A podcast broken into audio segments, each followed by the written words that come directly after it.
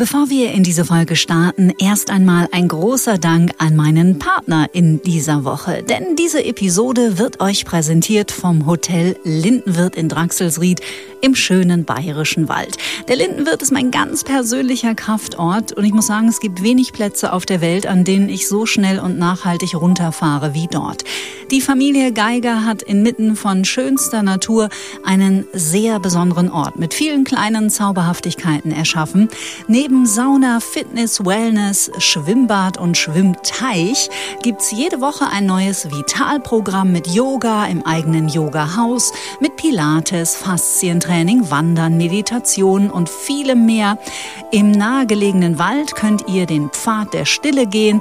Das Essen ist der absolute Hammer, auch für alle, die sich vegan ernähren. Und das Trinkwasser kommt direkt aus der Waldquelle. Eine der Grundphilosophien des Hauses lautet Eins sein mit sich und der Welt. Und das spürt man.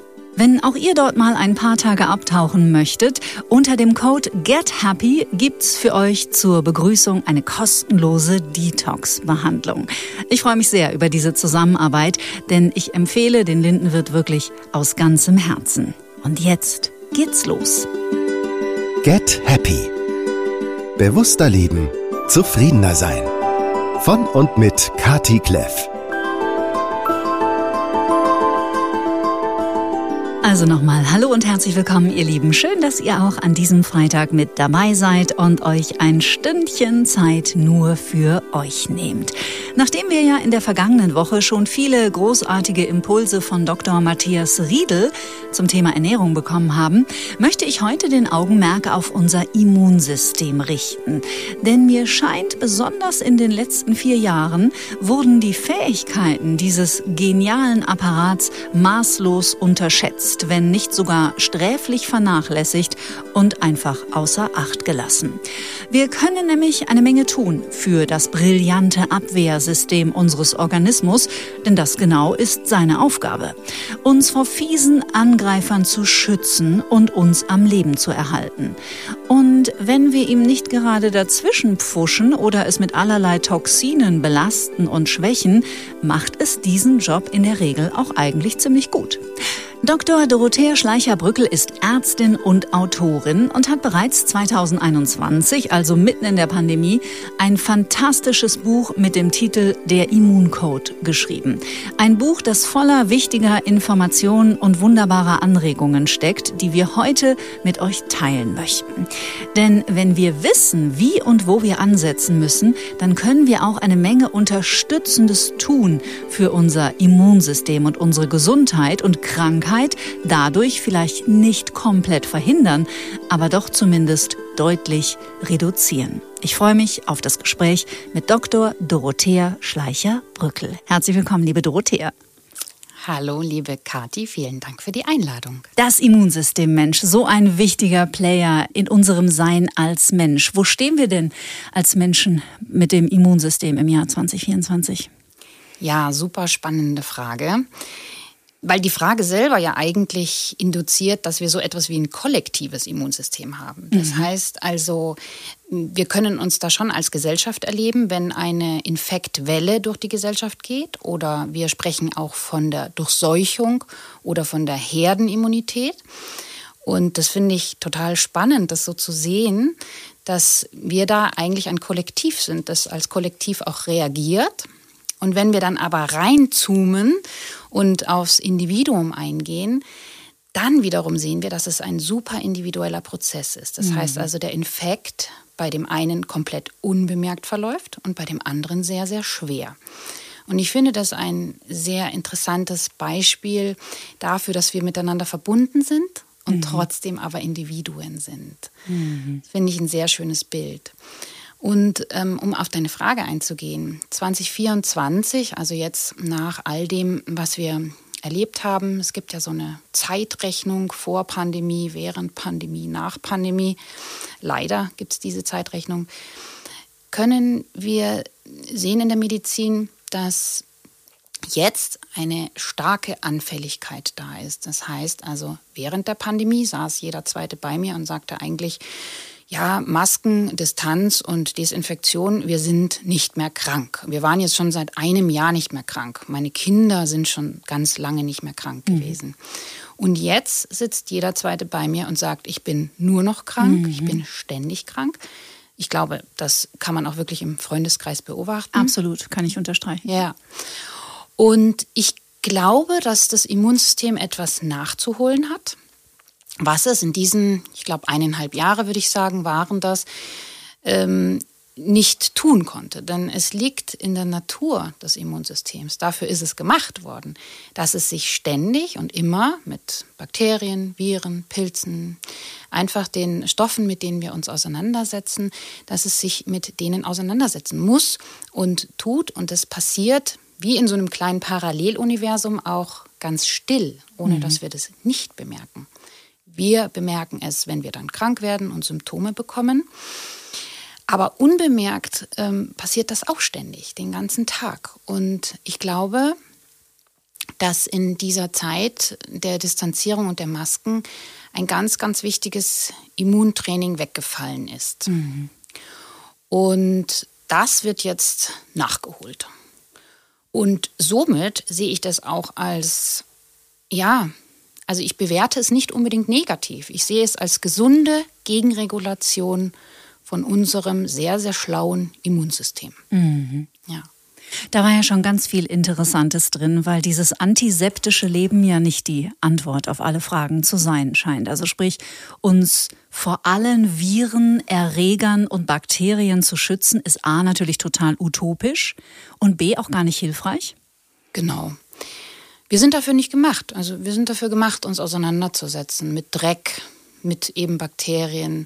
Wir selber haben ja auch ganz viele gesunde Mikroorganismen in unserem System, die wir brauchen, wie zum Beispiel in unserem Darm. Also ein steriles Leben wäre tödlich für uns. Mhm.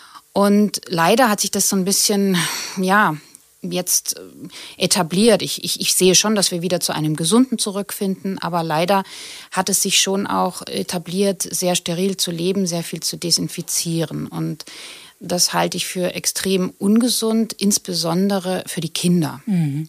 Also Kinder brauchen einfach diesen Kontakt, weil das Immunsystem noch unausgebildet ist und das ähm, lernt mit jedem Infekt dazu. Wir können das extrem gut an Kindern beobachten. Die ähm, ersten Lebensjahre haben Kinder bis zu zwölf Infekte pro Jahr. Das heißt eigentlich alle vier Wochen. Also mhm. eigentlich sind die fast ständig krank. Und das ist normal. Das ist normal, dass Kinder in ihren ersten Lebensjahren so viel krank werden, weil das Immunsystem mit jedem Infekt etwas dazulernt. Und je älter die dann werden, desto weniger sollten diese Infekte werden. Und das ist in der Regel auch so, bis dann sich das erwachsene Immunsystem ausgebildet hat. Und dann sind aber auch ein, zwei, drei Infekte pro Jahr normal. Mhm. Also das gehört einfach auch dazu, dass wir krank werden. Es hat ja auch ähm, eine gewisse Reinigungsfunktion. Es ist ein gewisses Training für dieses System, das da vorhanden ist. Und ich glaube, dass es wichtig ist, dass wir in der Gesellschaft da wieder eine Normalität entwickeln, mhm. was das Kranksein betrifft, dass wir es ähm, auch nicht immer gleich versuchen zu bekämpfen. Also auch Stichwort Fieber zum Beispiel, nicht immer gleich senken, gerade bei den Kindern ähm, ganz wichtig, diese Prozesse, die das Immunsystem da durchläuft, einfach laufen lassen, ablaufen lassen. Denn man kann diesem System sehr, sehr vertrauen. Das ist ein ganz schlaues und ausgeklügeltes System. Mhm ohne Pandemie-Aufarbeitungsarbeit hier zu betreiben. Aber mir würde da sicherlich einiges zu einfallen und dir vermutlich auch. Das, was ich in der Anmoderation gesagt habe, das ist ja nicht nur meine, meine ganz subjektive ähm, Empfindung gewesen. Es wurde ja in der ganzen Pandemiezeit nie über das Immunsystem gesprochen oder was können wir tun, um das Immunsystem im äh, Kontakt mit Covid äh, zu stärken und uns auch besser zu schützen. Jeder Versuch wurde irgendwie abgeschmettert. Vitamin D war relativ früh eine Thematik. Ich hatte das Glück, dass ich eine Naturheilkundlerin hatte, die dafür sehr offen war. Woran liegt es, dass wir Menschen da so eine, ich will gar nicht behaupten, dass es mit der Pandemie angefangen hat. Ich glaube, es hat sehr viel früher angefangen, ähm, dass wir da uns so über die Natur erheben und glauben, es besser zu wissen. Ja, Sehr gute Frage. Also ich weiß es nicht. Mhm. Ähm, aber es ist natürlich schon so, dass wir ganz grundsätzlich in der Medizin immer ganz gerne schnelle Lösungen haben wollen. Mhm. Und nicht nur in der Medizin, sondern auch sonst kommen wir sehr von dem Kontakt zur Natur und zu einem, und einem natürlichen Lebensstil weg. Das ähm, ist, glaube ich, dem Immunsystem gar nicht zuträglich. Mm, ein natürlicher Lebensstil, wo die Kinder eben im Dreck spielen und die Rotznase läuft, das ist, ist ein, ein, ein, ein förderlicher Punkt, der das Immunsystem stärkt. Und natürlich wissen wir jetzt heutzutage ganz, ganz viel. Vitamin D ist ein wichtiger Punkt. Eisenspeicher ist ein ganz wichtiger Punkt mhm. bei Frauen. Also es gibt viele Sachen, wo wir ansetzen könnten, um das Immunsystem zu stärken. Aber ich glaube, es geht sogar noch weiter ähm, davor los, wo wir einfach das Vertrauen wiederfinden in dieses mhm. System. Also ja, Vitamin D ist wichtig. Ja, wir müssen auf jeden Fall mehr in die Sonne gehen und unsere Speicher auffüllen. Ähm, aber wir dürfen diesem System auch Vertrauen schenken. Eine äh, Krankheit mit Symptomen ist per se nichts Schlechtes. Das mhm. Symptom ist für den Körper, ist für den Organismus. Ähm, jedes Symptom, das produziert wird, hat seinen Sinn und hat eben, wenn man es dann im Klein-Klein betrachtet, den Sinn, dass gewisse Immunzellen aktiviert werden, dass die an eine gewisse Stelle äh, kommen, wenn es da zum Beispiel eine Entzündung gibt, eine Schwellung, dass dort die Immunzellen vermehrt hinschwimmen. Es werden Botenstoffe ausgeschüttet. Solche Dinge. Und in diese Prozesse, da dürfen wir einfach wieder mehr Vertrauen reinstecken, dass mhm. der Körper das kann. Ja, der mhm. kann einen Infekt überwinden, auch wenn es, und das muss man natürlich zugeben, wenn man damit Fieber liegt und Gliederschmerzen und es einem so hundeelend geht, dann kann man sich das manchmal gar nicht richtig vorstellen. Ja, mhm. ich, ich fühle mich so krank, wie soll das nur wieder jemals werden? Das stimmt, aber wir dürfen uns dann in so einem Moment daran erinnern, dass da gerade ein ganz großer Abwehrkampf für uns in unserem Körper tobt, der diese Symptome braucht, um das zu tun. Und wenn er dann entschieden ist, und das ist dann in der Regel für einen entschieden, dann merken wir, oh, jetzt geht es mir besser, jetzt, mhm. jetzt geht es aufwärts. Mhm. Und dann sind wir wieder gesund und dann können wir uns gar nicht vorstellen, wie das, wie das war. war. Mhm. Genau. Ja. Also eine Entwicklung, die ich vermehrt, und da würde ich sagen, das ist mit der Pandemie gekommen. Ich kann mich aber auch irren, ist und das beobachte ich wirklich im Umfeld. Es betrifft mich nicht, aber ich beobachte es bei Freunden. Ähm, wenn ein Infekt da ist, dass so eine Erwartungshaltung sofort mit dabei ist, dass der nach drei Tagen wieder verschwunden ist. Das heißt, mhm. wir haben irgendwie total verlernt, oder vielleicht konnten wir es auch noch nie, keine Ahnung, in den, im Zeitalter der Industrialisierung und dann der Digitalisierung, einfach zu sagen, okay, ich habe offensichtlich einen fetten Infekt, ich habe Fieber, mein Körper scheint zu kämpfen, ich gehöre jetzt einfach mal zehn Tage ins Bett. So. Und diese Ungeduld, ich kenne so viele Menschen, bei denen das, boah, jetzt bin ich schon im vierten Tag krank. Oder? Das ja. ist doch total verrückt. Ja. Also müssen wir überhaupt erstmal wieder lernen, gesund mhm. zu werden und mhm. uns zu erlauben, krank zu sein. Genau, ja. Ja, das sehe ich auch ganz, ganz viel. Also ehrlich gesagt, ähm, schon auch immer mal bei mir, ganz gerne, wenn ich selber krank bin, mhm. bin ich auch sehr ungeduldig. Aber das führe ich auf diese doch sehr leistungsorientierte Gesellschaft zurück, in der das einfach nicht gerne gesehen wird. So und so viele Krankheitstage, das geht doch nicht. Und ähm, das, ja, es wird so ein bisschen erwartet und ich glaube, die eigene Anspruchshaltung ist dann auch sehr hoch. Mhm. Ich glaube, das ist ein Grund und vielleicht auch, dass wir zu wenig darüber wissen, dass wir zu wenig Vertrauen darüber ähm, entwickeln können, dass das Kind eben wieder gesund wird, auch wenn wir das Fieber jetzt nicht senken oder gerade dann gesund wird, wenn wir das Fieber nicht senken. Das fällt oft schwer, das auszuhalten. Mhm. Gerade bei einem Virusinfekt, da reichen zehn Tage manchmal nicht. Also Virusinfekte können wirklich so verlaufen, dass man mindestens 14 Tage im Bett liegt mhm. und dann aber noch, und das ist das, was ich sehr häufig äh, sehe, oh, jetzt ist schon die vierte Woche, ich bin immer noch nicht fit. Ja, ich kann ähm, die Treppen hochgehen und ich schnaufe wie ein Walross. Mm, das ist normal. das ist normal nach einem Virusinfekt. Das kann bis zu sieben Wochen gehen, dass man einfach noch erschöpft ist. Der Körper braucht da eine gewisse Regeneration. Und da dürfen wir eben wieder dieses kleine Paralleluniversum nicht vergessen, in dem unser Immunsystem agiert. Ich führe wieder die Kinder ins Feld, weil ich das an denen sehr gut immer sehen mhm. kann. Mhm. Schon bevor ein Infekt anfängt, ich würde sagen, fast ähm, eine Woche, fünf Tage vorher, kann man schon eine Veränderung am Wesen der Kinder sehen. Mhm. Also das heißt, da passiert schon was. Da ist anscheinend der Kontakt da gewesen mit einem Erreger und das Immunsystem fängt an langsam hoch zu laufen.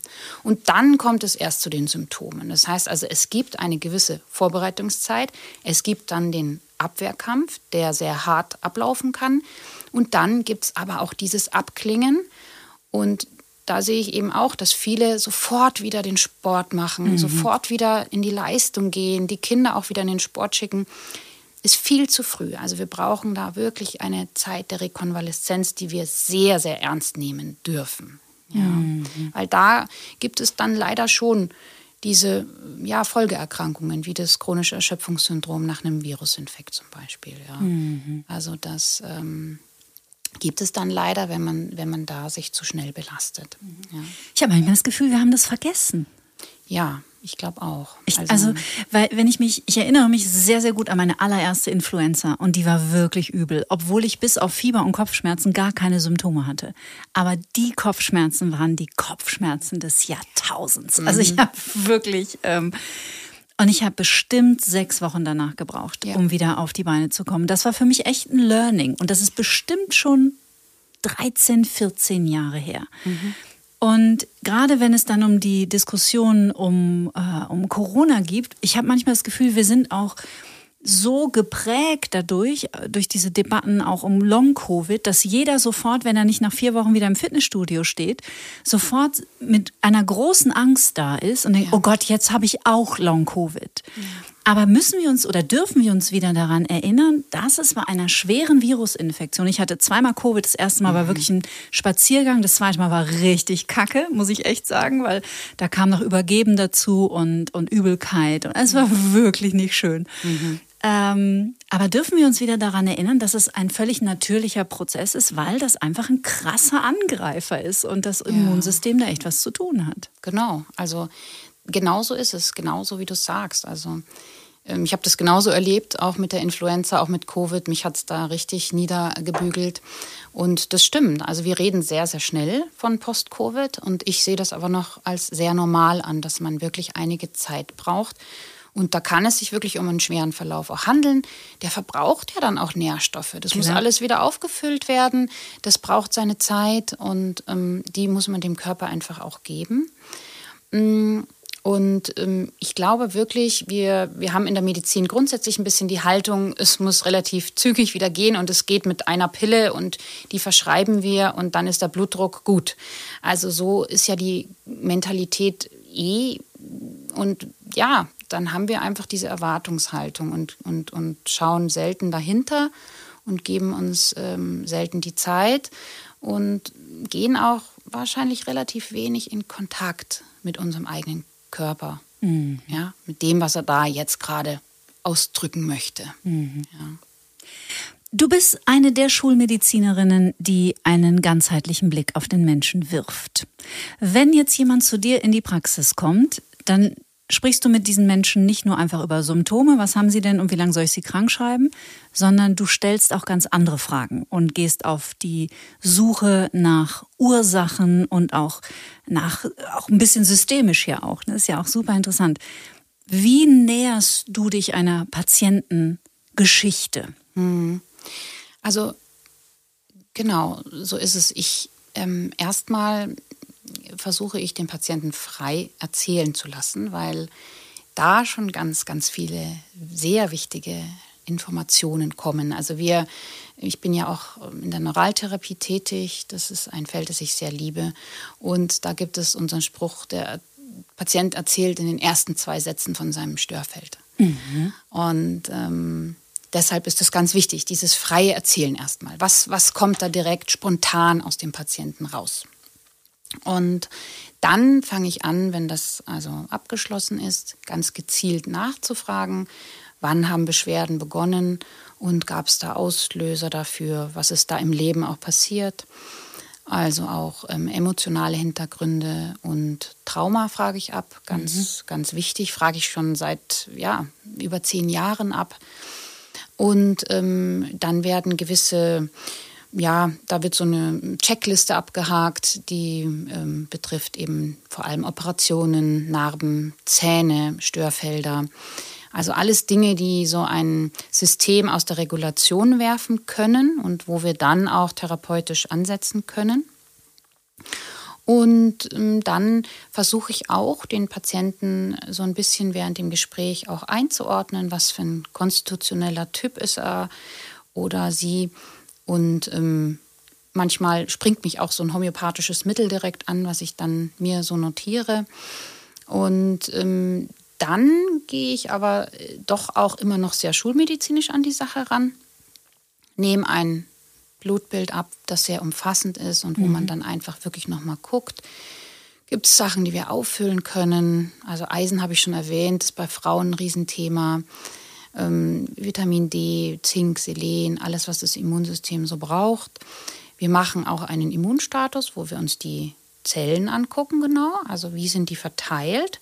Gibt es da wirklich ähm, Hinweise auf Defizite, auf mhm. Immunlöcher sozusagen? Wie ist da die Verteilung? Mm. Und so ergibt sich dann ein recht umfassendes Bild.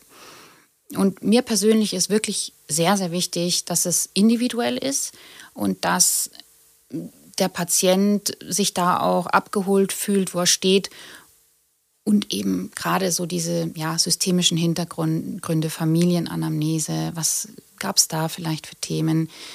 Ja, und du weißt es ja selbst, Trauma mhm. ist bei mir, spielt bei mir in der Immunologie auch eine sehr große Rolle. Mhm. Ja, gerade bei Autoimmunerkrankungen zum Beispiel ist es so etwas, was ich über die Jahre beobachtet habe, was eine tragende Rolle spielt. Mhm. Ja, das sagt der Professor Dr. Dr. Schubert ja auch. Mhm sieht da ja auch ganz klare Parallelen. Ich stelle die Frage deswegen, weil es mir ja in diesem Podcast auch ein großes Anliegen ist, diesen Menschen in seiner Ganzheitlichkeit darzustellen. Und dass wir eben, dass es schwarz oder weiß nicht gibt, sondern dass wir einfach, jeder ist ein individuelles Wunderwerk. Und so viele Faktoren spielen auch bei Krankheitsgeschichten eine Rolle. Aber dennoch ähm, wird es vermutlich, sonst hättest du ja auch dein wunderbares Buch nicht geschrieben, gibt es so allgemeingültige mh, mm, Leitlinien, an denen man sich entlanghangeln kann oder zumindest als Inspiration nehmen kann. Was sind jetzt die Dinge in meinem Leben, die ich vielleicht so Step by Step mal ausschleichen lasse, weil sie echt richtige Feinde meines Immunsystems sind und wo kann ich in Zukunft mich ein bisschen schärfer einstellen, um mein Immunsystem zu unterstützen, äh, zu unterstützen. Ich als ich dein Buch das gehört habe, ich habe es als Hörbuch angehört, ähm, musste ich echt bei ein paar Sachen wirklich tief schlucken, weil ich dachte, Mann, ey, wir leben aber auch in einer Zeit, also äh, wir haben Arsen im Reis, wir haben Schwermetalle im Fisch, wir haben WLAN und 5G überall, wir haben äh, Glyphosat äh, im Getreide. Es ist auch nicht leicht, ne? Ja, genau. Ganz genau. Also das, das ist wirklich nicht leicht. Ich, ich ähm, oftmals spreche ich mit meinen Patienten und dann, ja, soll ich dann äh, lieber Fisch essen anstatt Fleisch? Und dann, mh, mm, ah ja, also Fisch ist eben doch sehr quecksilberbelastet. Und also ja, es ist schwierig. Aber ähm, ich glaube, jeder kann da schon so ein bisschen sein Leben mal abklopfen auf Belastungen, die da vielleicht auch versteckt vorliegen. Mm, da fängt es schon an bei der Situation, in der man lebt. Wie lebt man? Wo lebt man? Eben, wie ist der Wohnraum gestaltet? Fühle ich mich da wohl? Wie sind da die elektromagnetischen Belastungen? Halte ich für einen großen Faktor, der das Immunsystem sehr stören kann. Warum wird das so lächerlich gemacht? Das weiß ich nicht. Ich finde es wirklich, weil ich habe überall 5G-Schutz mhm. am Körper und auch in der Wohnung und ähm, ich finde es so erstaunlich, weil Röntgenstrahlen stellen wir nicht in Frage. Ja. Oder radioaktive Strahlung stellen ja. wir nicht in Frage. Aber WLAN und, und 5G ist so, ach, das ist alles, äh, alles Schwurbelei. Mhm. Und das finde ich doch erstaunlich irgendwie. Und es gibt ja mittlerweile auch Untersuchungen, die, ich glaube, aus dem Jahr 2018 von einem Schweizer Institut, die Brainscans gemacht haben, wie das Gehirn reagiert, wenn man mit einem Telefon am Ohr telefoniert. Also welche Stresspartien ja. ähm, da aktiviert werden. Und das ist schon ganz schön erschütternd. Ja, ich äh, finde das auch schade, dass das nicht richtig ernst genommen wird. Aber gut, das wird auch seine Hintergründe haben. Mm, ich bin fest davon überzeugt, also einfach auch, weil ich selber auch spüre, wenn elektromagnetische Felder sehr aktiv sind. Und es gibt viele Menschen, die das spüren. Mhm. Und diese Wahrnehmung will man ja auch nicht absprechen. Das ist ja auch ein wichtiger Punkt. Und ähm, ich glaube, aufs Immunsystem äh, gezurrt ist es einfach so, das Immunsystem ist ein wahnsinnig fein abgestimmtes System, das ähm, normalerweise in perfekter Harmonie und Balance funktioniert. Und die Kommunikationswege, also die, das ist ja ein System, das im gesamten Körper verteilt ist. Und die Kommunikationswege teilweise weit sind. Ja. Aber über Botenstoffe und ich denke auch über Schwingung kommuniziert dieses System miteinander. Es gibt spannende Untersuchungen über ähm, gewisse Frequenzen, auf denen Organe schwingen mhm. und dass da eben eine gewisse Kommunikation stattfindet. Und wenn wir natürlich mit anderer ähm, Schwingung, Strahlung, Frequenz kommen, dann kann das irritiert werden. Und deshalb ist es schade, dass das hm, nicht ernst genommen wird und sollte meiner Meinung nach ähm, auch Thema E-Autos viel ernster genommen werden. Mhm. Ja. Also das ist zum Beispiel ein Punkt, wo man in seinem Leben, wenn wir das also so abklopfen wollen, was der Hörer machen kann, dass er einfach schon mal schaut, zumindest das Schlafzimmer sollte frei sein. Das mhm. ist ein ganz wichtiger Punkt, dass wir also hier strahlungsfrei sind, strahlungsarm sind da gibt es viele Methoden auch, wie man schauen kann, dass man sich vor Strahlung abschirmen kann. Und das halte ich für einen wichtigen Punkt. Dann Kinder natürlich auch wieder, liegt mir immer sehr am Herzen, dass die einfach gesund aufwachsen und da eben nicht ständig in einem, also wir sind ja eh total in einem Strahlungsfeld die ganze mhm. Zeit, wenn wir in der Stadt leben. Mm, aber dass wir da gucken, was haben wir für Möglichkeiten, ja. Mhm viel in den Wald gehen, sich erden, also da einfach auch ähm, Ableitung machen. Ja. Mhm. Und ähm, dann gibt es ja also viele Punkte. Das, äh, das Thema Toxine, ganz wichtig, also Schwermetalle spielen eine sehr, sehr große Rolle fürs Immunsystem. Wo Über verstecken die sich? Ja, übrigens auch für den Kinderwunsch. Also ich habe ja mhm. auch viele Kinderwunschpatienten und da spielen schon ganz kleine Mengen Quecksilber Wahnsinn. eine Rolle. Also das hat mich selbst sehr, sehr erstaunt, muss ich sagen. Ähm, aber die Erfahrung hat wirklich gezeigt, kleine Mengen verhindern schon eine Schwangerschaft und wenn man die dann ausleitet, hat es prompt, zack, funktioniert, auch wenn es vorher jahrelang nicht geklappt hat. Also, verstecken tun die sich in Fisch. Fisch ist doch sehr belastet, muss man sagen. Thunfisch vor allem, glaube ich. Ne? Ja, genau. Lachs. Ja. Und ähm, in diesen Amalgamfüllungen, die ja jetzt zum Glück nicht mehr eingebaut werden, aber halt eben eine Generation, die doch immer noch hat teilweise oder auch entfernen hat lassen und das nicht ausreichend unter Schutz gemacht wurde. Das heißt also bei der Entfernung ähm, eine Belastung in den Körper übergegangen ist. Quecksilber hat eine sehr lange Halbwertszeit, also sicher 30 Jahre, vielleicht auch sogar länger.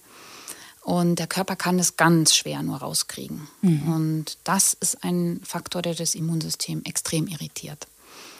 Und hier muss man dann sagen, da muss man so ein bisschen gucken äh, mit der Ausleitung. Viele machen das dann so auf eigene Faust, aber das sollte man doch mit einem Arzt oder einem Heilpraktiker zusammen machen, weil ähm, es wird ja Chlorella oder Koriander da sehr propagiert, was auch hilft, aber oftmals in dem Sinne hilft, dass es aus dem Gewebe rausgelöst wird, aber der Körper es nicht richtig rausbringt. Und dafür ist doch ein Chelat, was das Quecksilber packt, notwendig. Mhm. Ja, also das sollte man begleitet machen, sodass man es wirklich aus dem Körper rausbringt. Chlorella habe ich jetzt genommen, sechs Chlorella, Wochen, um die ja. äh, Zirbeldrüse zu reinigen. Mhm. Ja, genau. Das ist auch schön. Genau, das wird auch oft ähm, für die Quecksilberentgiftung empfohlen. Ja. ja. und Anthony William empfiehlt dann den Koriander in seinem Heavy Metal Detox Drink. Mhm. Äh, genau, genau, den trinkt mein Freund.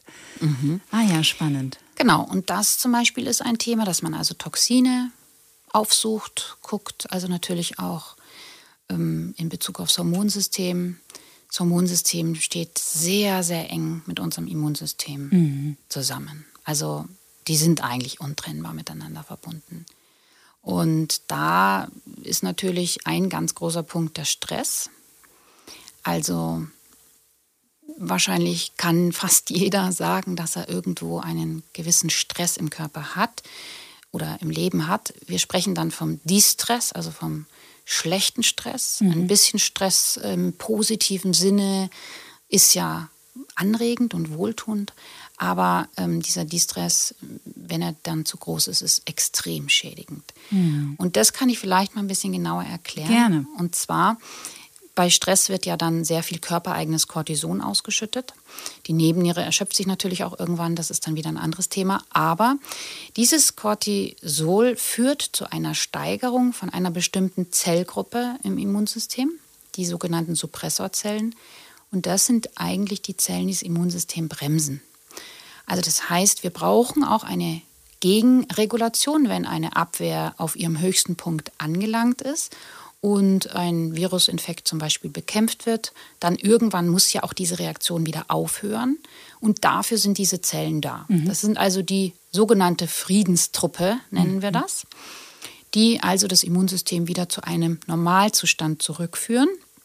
Und die Zellen, die da sehr vermehrt aktiv sind, die Helferzellen, bremsen. Und wenn wir aber jetzt eben eine übermäßige Cortisolausschüttung haben, dann werden diese Zellen angeregt, die Suppressorzellen, die steigen an und das Immunsystem fährt dauernd mit angezogener Handbremse. Mhm. Und das kann zu einer Infektanfälligkeit führen. Also so ganz banal ist der Reaktionsweg bei Stress und hat aber wirklich tragende Folgen. Mhm. Ja? Und das können wir wirklich auch sehen. Also wir können es messen und sehen. Genau. Und deshalb ist, spielt es eine große Rolle und das muss ich auch wieder sagen, wir sind natürlich total überfrachtet. Ja, also auch die sozialen Medien, die Medien überhaupt, die ganzen Infos, die auf uns einströmen, das kann schon Stress genug sein. Mhm. Ja, da kann jeder sein Leben abklopfen und gucken, ja, wie viel will ich mich dem aussetzen, was stresst mich jetzt wirklich und wo kann ich da entspannen und entzerren. Und da und, tut man wirklich dem Immunsystem was Gutes. Und da findet ja, also so empfinde ich das, ähm, vielleicht magst du da deine Erfahrungen auch teilen, da findet ja gerade ein massives Umdenken statt. Mhm. Also selbst bei Menschen, wo ich das nie für möglich gehalten habe, die, die sagen, du, ich schaue gar keine Nachrichten mehr oder ja. die gar kein Fernsehen mehr gucken und so. Das ist schon, also es finde ich schon auch sehr hoffnungsvoll, dass Menschen zumindest diese Wahrnehmung für sich entwickeln. Weil ich glaube, viele Jahrzehnte haben wir es auch überhaupt nicht gemerkt, dass es uns nicht gut tut. Und dann hat es sich so verdichtet in den letzten drei Jahren, dass wir gar nicht mehr umhinkamen, es nicht zu bemerken, was ja. es eigentlich mit uns macht. Ja, das sehe ich auch so. Also ich habe auch aufgehört, komplett Nachrichten zu hören oder zu lesen. Ich suche mir ganz gezielt Dinge raus, mhm. die ich wissen will.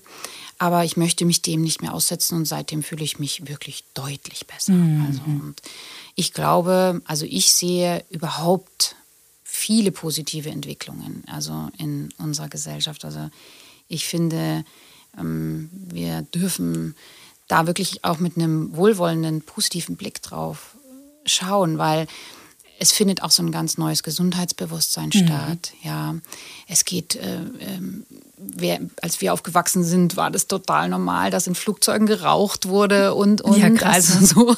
Ich habe noch geraucht im Flugzeug. Und ähm, das wäre undenkbar heutzutage. Ja. Und ähm, ja, die Influencer auf Instagram, da geht es ganz viel um Gesundheitsbewusstsein und so. Also da finde ich, gibt es viel, viel Positives. Mhm. Und ähm, ich glaube, es etabliert sich ein gewisses Bewusstsein und auch ein sehr kritisches, was die Medien betrifft. Und das finde ich sehr, sehr gut. Mm, ja, und jetzt muss man schauen, wo geht es hin? Oftmals entwickeln sich dann Trends, die dann wieder sehr extrem sind. Das, glaube ich, ist auch ein Punkt, der fürs Immunsystem nicht gut ist. Also ich bin kein Freund von Extremen, mhm. Mm, sondern eben von Individualität und so wie es ins Leben passt. Ein Beispiel ist zum Beispiel, was fürs Immunsystem sehr, sehr gesund ist. Und wenn es angenehm empfunden wird vom Patienten, sind zum Beispiel Wechselduschen. Also kalt, warm, kalt, warm und mit kalt aufhören. Was ich als eher einen Stress fürs Immunsystem sehe, ist dieses Eisbaden. Mhm. Also viele schwärmen davon und ich glaube auch, dass man sich da teilweise gut fühlt. Aber wenn man doch sehr lange im Wasser ist, dann wird einfach ein Überlebensinstinkt aktiv und dann kann es gar nicht anders sein, als dass das Körper ähm, einfach wieder Cortisol und Stresshormone ausschüttet. Mhm. Und das ist dann wiederum eher immunschwächend. Also jeder sollte da gut immer auf sich gucken und schauen, tut mir das wirklich gut. Sehr schön, ja. ja. Also kurz ins Eisbad tauchen, glaube ich, ist kein Problem, aber sehr lange willentlich darin aushalten mit gewissen Atemtechniken, glaube ich, ist schon wieder ein zu großer Stress. Mhm. Und das kann man auf viele Dinge übertragen. Aufs Immunsystem gesehen sind kurze Reize, die das System nicht überfordern, sehr gesund. Mhm. Also Beispiel ist die Bewegung, der Sport. Ein Marathonläufer hat einen furchtbar schlechten Immunstatus. Ach echt? Ja, also annähernd wie bei einer HIV-Infektion. Ganz schwach, insbesondere wow. nach dem Lauf okay. gibt es Untersuchungen, ja. Die fallen in ein richtig tiefes Tal immunologisch, weil es ein wahnsinniger Stress ist für den Körper, mhm. so eine Höchstleistung zu erbringen. Aber regelmäßige, gute Bewegung in einem regulierten Rahmen ist sehr, sehr wichtig und sehr gesund. Mhm. Ja. Und das kann man auf ganz viele Themen übertragen. Mhm. Ja. Ganz wichtiger und extrem schöner Aspekt, den du da ansprichst, weil ähm, natürlich auch in dieser ganzen Selbstoptimierungsbewegung, die ja in den letzten Jahren auch sehr zugenommen hat. Und ich war zum Beispiel letzten Winter, und ich war nicht mal besonders lange drin, nach der Sauna zweimal im Eisbad. Ich bin beides mal so krank geworden danach. Und habe dann nach dem zweiten Mal gedacht, okay, es ist jetzt auch gut. Also kalt duschen mittlerweile, das mag ich ganz gerne morgens, das kann ich. Aber manchmal gibt es auch so Tage, wo ich denke, boah, nee, heute, oh nee. Und dann lasse ich es auch.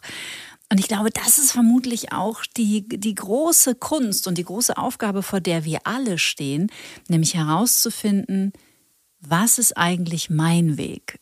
Also sich halt überall Inspiration zu nehmen, aber sich so sein eigenes Buffet dann zusammenzustellen oder seinen eigenen Teller vom Buffet ja. zusammenzustellen. Mhm.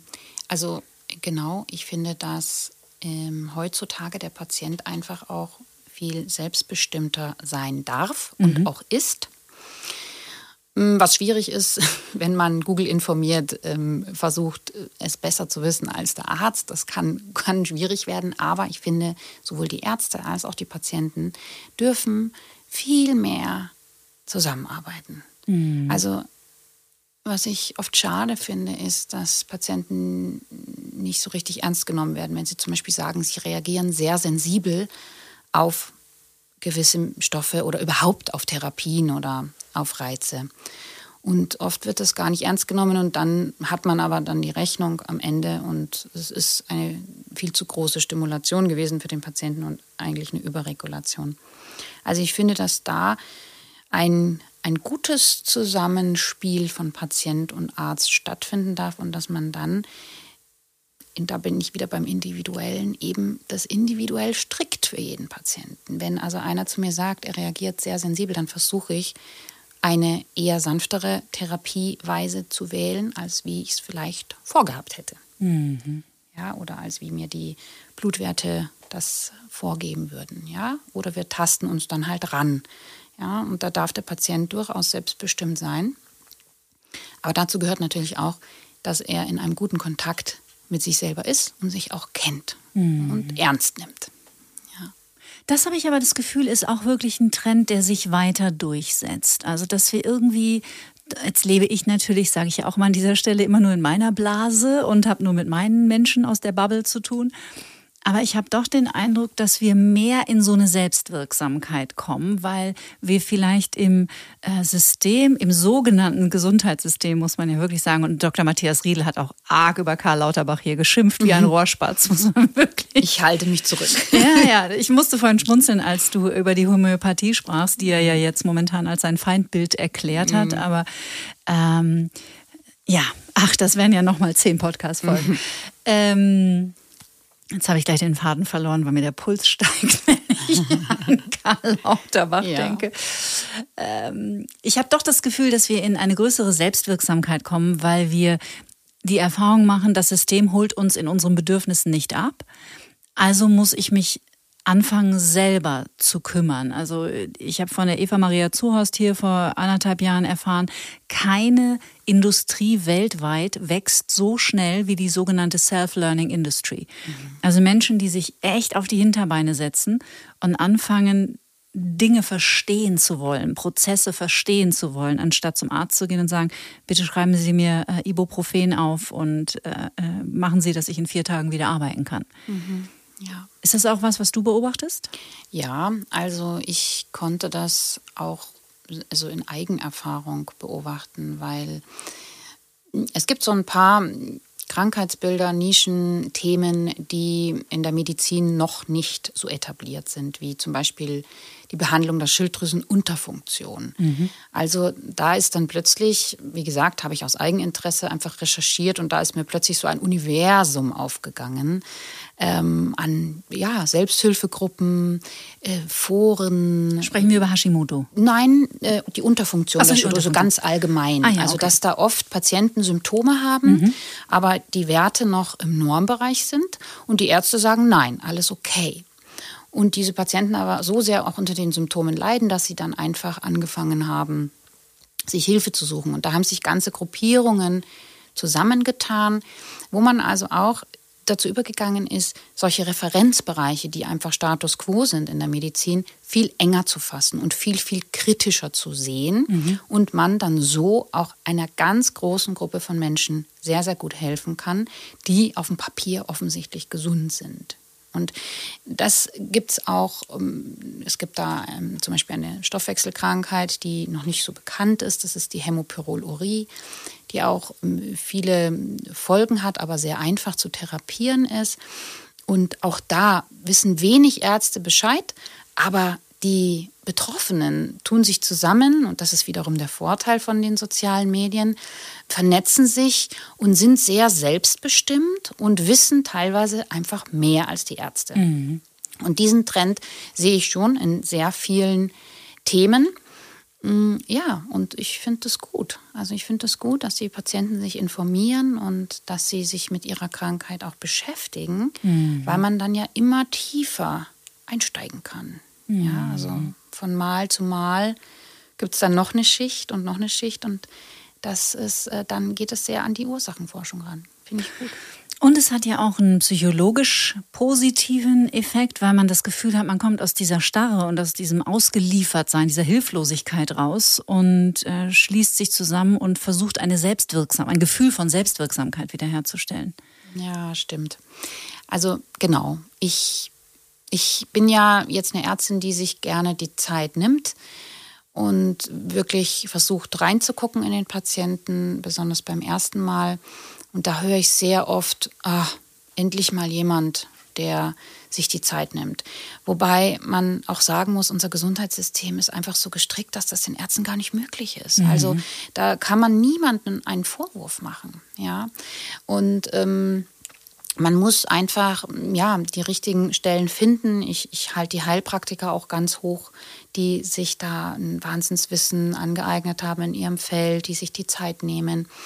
Ähm, äh, Traumatherapeuten, Coaches. Ähm, also das, ja, das ist wichtig, dass man sich da die richtigen Leute sucht mhm. und dass man dann die, die Anlaufstellen hat, um sich dem zu widmen, weil mh, wenn man krank ist, Heilung braucht Zeit. Also das ist einfach so. Eine Wunde geht nicht von heute auf morgen wieder zu. Aber sie geht zu und wunderbar sogar und kann so toll verheilen, dass man sie gar nicht mehr sieht. Mhm. Also Heilung braucht einfach ein bisschen Zeit und Geduld und, und das dürfen wir durchaus wieder entdecken. Da hast du jetzt gerade in einem kleinen Nebensatz ein so tolles Beispiel äh, angebracht, nämlich die berühmte Wunde oder die Schnittwunde am Körper. Weil auch die Selbstheilungsfähigkeit unseres Organismus etwas ist, was ganz wenig Beachtung, finde ich, findet. Weil was passiert, wenn wir uns in den Finger schneiden? Im besten Fall reinigen wir die Wunde und wir desinfizieren das vielleicht auch noch kurz, je nachdem, was wir gerade mit dem Messer geschnitten haben, Hühnchenfleisch oder so, keine Ahnung. Und dann helfen wir dem Körper, die Wunde zuzumachen. Mhm. Und stellen das überhaupt nicht in Frage und er macht seinen Job. Er schließt die Wunde über mehrere Tage. Ja. Selbstheilungsfähigkeit des Körpers und Immunsystem hängen ja auch mhm. wahrscheinlich unmittelbar zusammen. Ja, also total spannend, oder? Also ich mhm. meine, wenn man sich das mal so überlegt, ich finde es immer so toll, wenn man da mal so rauszoomt und sich mal überlegt, Wahnsinn, der Körper macht das einfach wieder der zu. Macht das einfach also wieder zu. der weiß einfach, wie es geht und wie es sein soll und dass das eben nicht offen sein soll, sondern zu muss, ja. Und also ich äh, und das ist bei ganz vielen Themen so, wo ich mir denke, Wahnsinn, das Immunsystem ist ja auch so ein Wunderwerk mhm. und was für ein ausgeklügeltes System. Dann gibt es da Zellen, die haben die Aufgabe und die Zellen haben die Aufgabe. Und ist, der Körper weiß es einfach. Ein Supercomputer. Das ist wirklich toll. Und genau an, am Beispiel der Wunde da kann man es gut sehen, dass also dieses Bluten erstmal, ja, auch schon ein wichtiger Punkt ist, um die Keime, die da möglicherweise reingekommen sind, schon mal rauszuspülen, mhm. ja. Also der Körper ist für einen, ja. Dann setzt nach kurzer Zeit, also je nachdem, wie groß die Wunde ist, aber wir reden jetzt mal von einer Schnittwunde, setzt die Blutgerinnung ein. Das heißt also, dann macht er, dann hört er auf, die, die, die Blutung stillt, ja. Ein Wunderwerk, wenn wir uns das überlegen. Mhm. Ich finde es so toll. Und dann haben wir meistens eine, also was dieses vermehrte Bluten ja auch zur Folge hat, dass Immunzellen dorthin kommen, ja, und ähm, angelockt werden. Auch durch den, ähm, also durch die Gewebeverletzung werden gewisse Stoffe frei im Gewebe, die auch Immunzellen anlocken. Und dann haben wir ja meistens, wenn wir so eine Schnitzwunde haben, so ein paar Tage so eine, so eine Schwellung, so eine Rötung mhm. und Schwellung. Und das ist auch das Zeichen dafür, dass da die Immunzellen eben hingegangen sind und jetzt ähm, Abwehr machen, Reparaturmechanismen machen und dann irgendwann die Wunde wieder zu ist. Mhm. Und all diese Symptome, die wir da jetzt anhand von der kleinen Wunde sehen können, sind für den Körper. Es mhm. ist dafür da, für die Heilung. Und so ist es mit dem Schnupfen, so ist es mit dem Husten, mit all den Symptomen, die der Körper produziert, die sind für die Heilung und für den Organismus und nicht gegen ihn. Mhm. Ja? So zufällig die, den Dokumentarfilm Mein Lehrer der Krake gesehen? Nee. Da gibt es eine Szene, die mich nicht losgelassen hat und ich finde, die passt ganz schön zu der Geschichte mit der Wunde. Ähm, also die Geschichte ist die, dass ein südafrikanischer Filmemacher begleitet ein Jahr lang so einen winzigen Oktopus. Der filmt, der ist eine irre schöne Aufnahme, der hat auch einen Oscar bekommen. Und an einer Stelle in diesem Film wird der Oktopus von einem Hai attackiert und der Hai beißt dem Oktopus einen Arm ab. Und der Oktopus zieht sich in seine Höhle zurück, die unter so einem Stein ist. Und du siehst es und denkst, der zieht sich zurück, um zu sterben. Und er wird ganz milchig blass und nimmt die Farbe des Untergrunds an und ähm, bewegt sich so gut wie überhaupt nicht. Und ähm, es wird dann so auch von dem Filmer erzählt, dass er sich große Sorgen macht und wahrscheinlich stirbt das Tier jetzt, wie schwer ist es verletzt. Nach einer Woche mhm. verlässt der Oktopus seine Höhle und an der Stelle, wo der Hai den Arm abgebissen hat, wächst ein neuer Arm. Mhm. Der ist noch winzig klein im Vergleich zu den anderen, die nicht beschädigt wurden. Und nach vier Wochen sind alle Arme wieder gleichwertig da. Wahnsinn. Mhm. Und ich dachte so, aber wenn der Oktopus das kann, mhm. was, also wer kann denn beweisen, dass diese Selbstheilung auch bei Menschen also ich glaube, auch da haben wir viele Limitierungen mhm. im Kopf. Ich glaube ich, nicht, dass alles nachwachsen mhm. kann oder dass wir Knochen, aber wer, keine Ahnung, wer weiß, wer, mhm. wer weiß es. Aber wenn der Oktopus das kann, zu was wären wir dann in der Lage? Mhm. Ja, ich glaube auch, das Potenzial ist da noch lange, lange nicht ausgeschöpft. Das glaube ich auch. Ja. Also mm, ich glaube auch bei vielen chronischen Krankheiten, da haben wir schon jetzt sehr viele gute Anhaltspunkte und ich kenne viele tolle Kollegen, die Naturheilkunde und Schulmedizin vereinen. Und ich glaube aber auch, ähm, du bist ja da auch sehr im Thema Trauma hat sich jetzt und das Wissen über das Nervensystem hat sich in den letzten Jahren zum Glück sehr etabliert. Mhm. Und ich war darüber so dankbar, weil ich endlich den Missing Link gefunden mhm. hatte. Ja. Mir auch so, ja. Das war wirklich so, ja, jetzt ist es mir klar. Und ich habe ja durch die Neuraltherapie auch schon sehr viel mit dem vegetativen Nervensystem gearbeitet. Und da gibt es ja erstaunliche Heilerfolge, also Sekundenphänomene nennen wir das.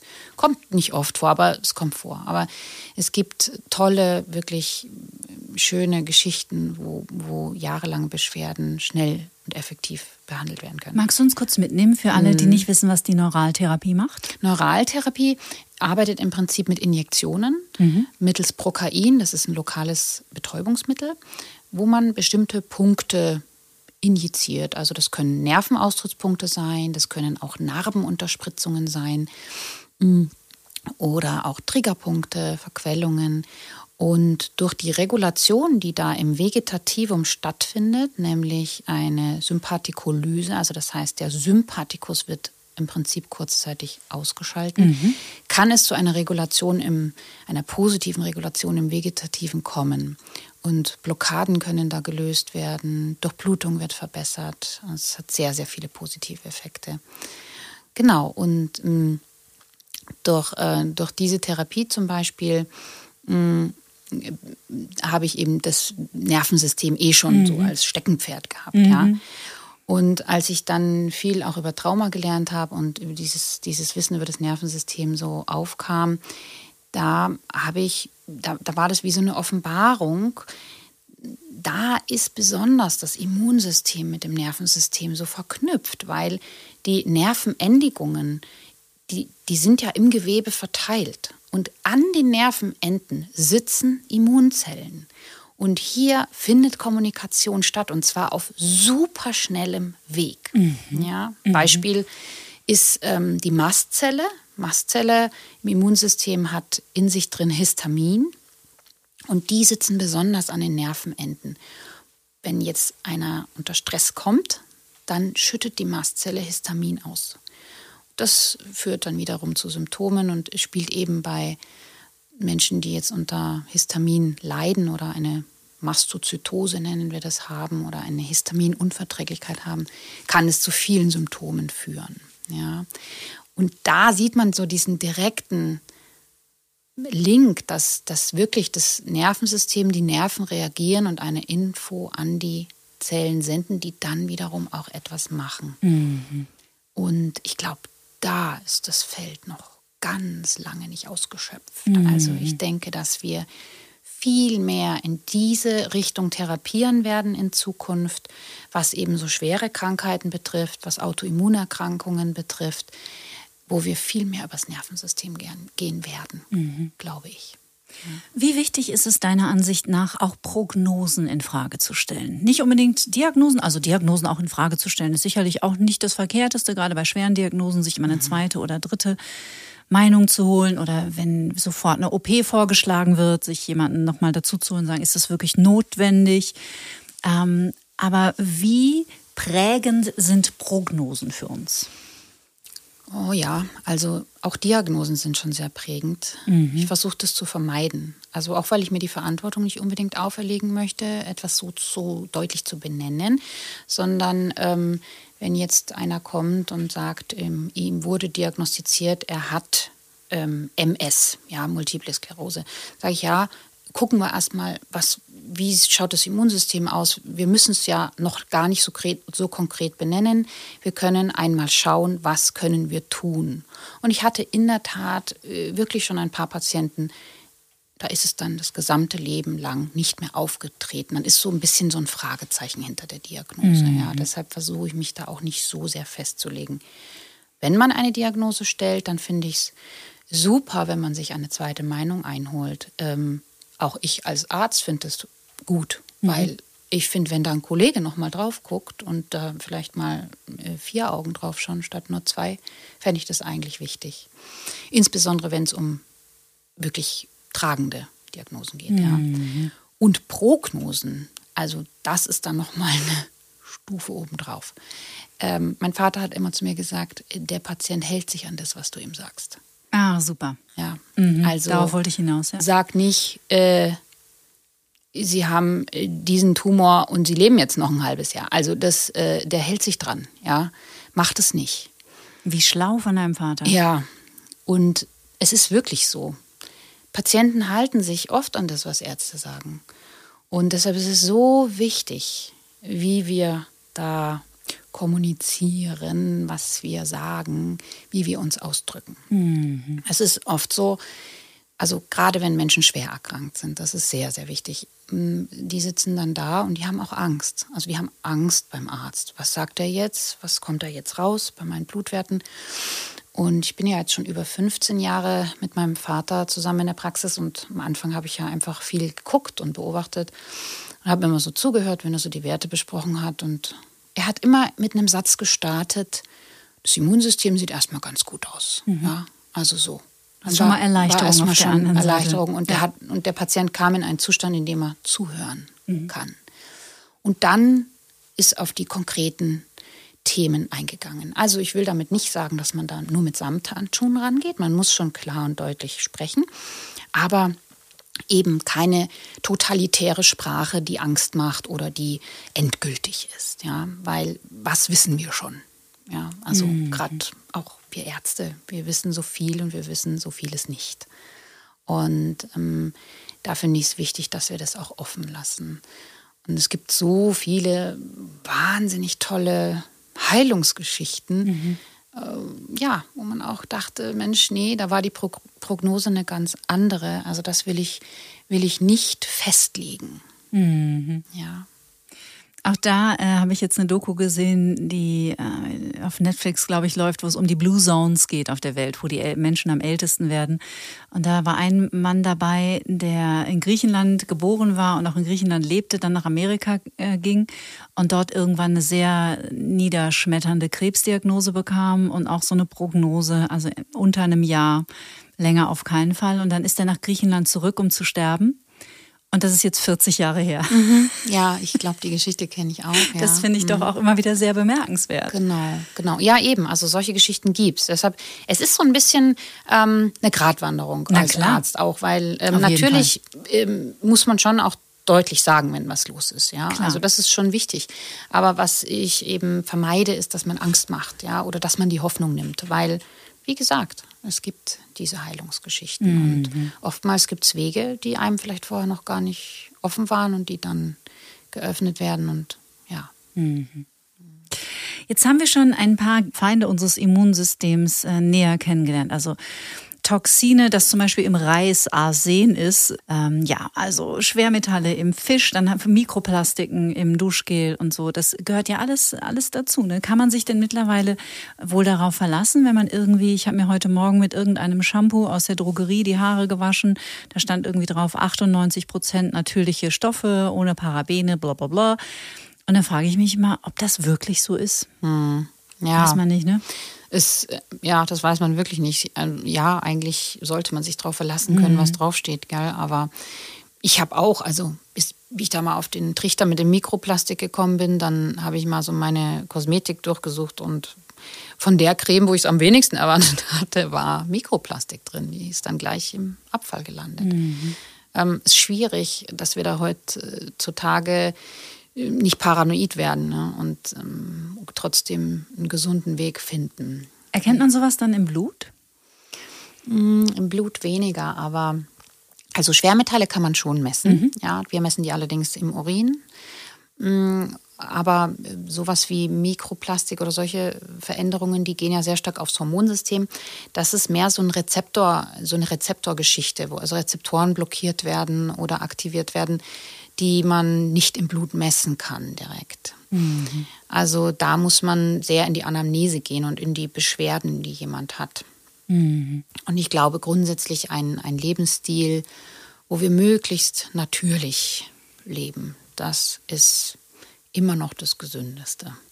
Möglichst natürlich leben und auf verschiedene Bereiche zu achten. Das sind ja auch die Bereiche, die du in deinem Buch beleuchtest. Wir natürlich hier in den Show Notes verlinken. Also es sind wahrscheinlich, es ist die Ernährung natürlich, es ist die Bewegung, es sind die Gifte, es ist ja. der Stress. Mhm. Genau.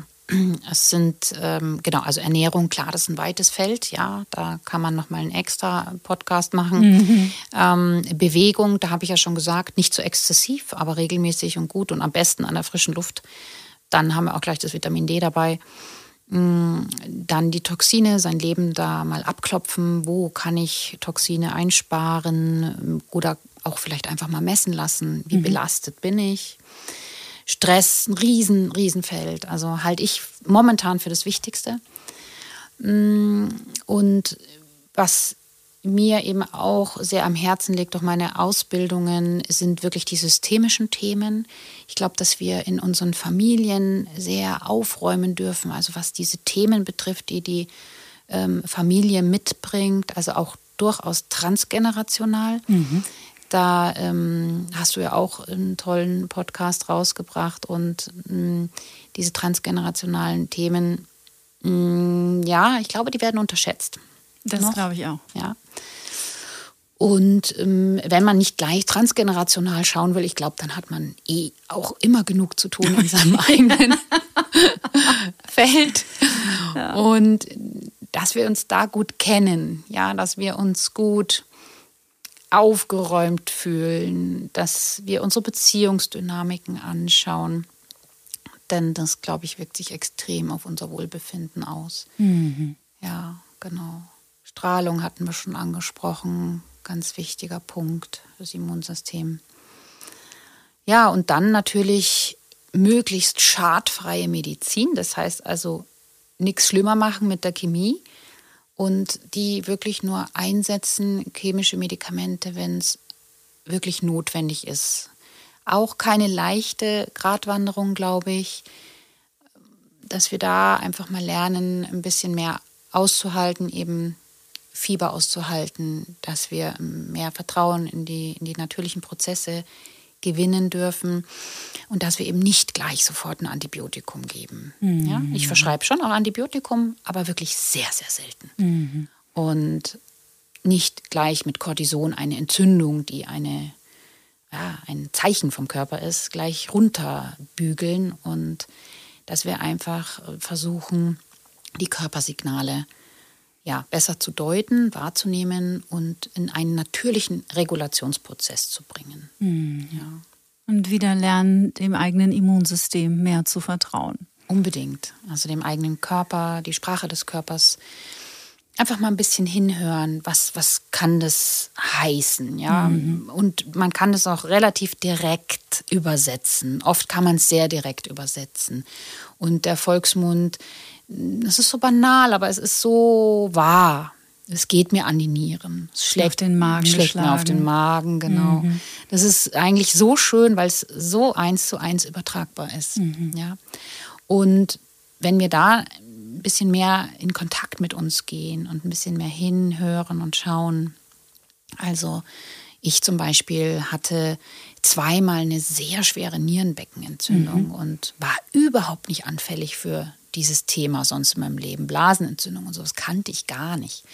Aber das war zweimal ein heftiges Paarthema, was ich da hatte. Und das spricht man ja auch, also in der Naturheilkunde davon bei den paarigen Organen, mhm. dass es oft Paarthemen sind. Und dann ist ja gerade der Unterleib und die Nieren auch damit vergesellschaftet. Und das konnte ich total in Zusammenhang bringen. Und mhm. ich glaube, da dürfen wir noch mehr hingucken.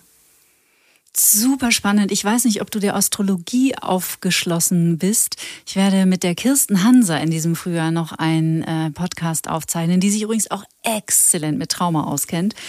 Äh, zum Thema Astrologie und Körper, weil tatsächlich wohl die Organe ähm, auch astrologisch sich wiederum dann in Planeten, ich, ich weiß es nicht, ich bin ja noch nicht drin in der Materie, da freue ich mich drauf, ja. weil ähm, auch da bewegt sich ja gerade was und auch die Astrologie hat ja so eine Renaissance erfahren und es wird Menschen geben, die werden das immer niederprügeln und das für großen Quatsch halten. Aber ich habe ganz schön gestaunt über die Astrologen in den letzten vier Jahren, muss mhm. ich wirklich sagen. Ja. Und auch je besser ich verstanden habe, dass die nicht in die Kristallkugel gucken, mhm. sondern dass die eine, Erf eine Erfahrungswissenschaft sind und dass die einfach historische Ereignisse gleichsetzen mit Planetenkonstellationen und mhm. dass das sehr viel mehr Hand und Fuß hat, als die meisten Menschen sich das vorstellen können. Und ja. das ist schon echt toll. Ja, ja. Ich liebe ja deinen Astropod auch, den finde ich ja so toll, Alexander von Schlieffen. Also wunderbar.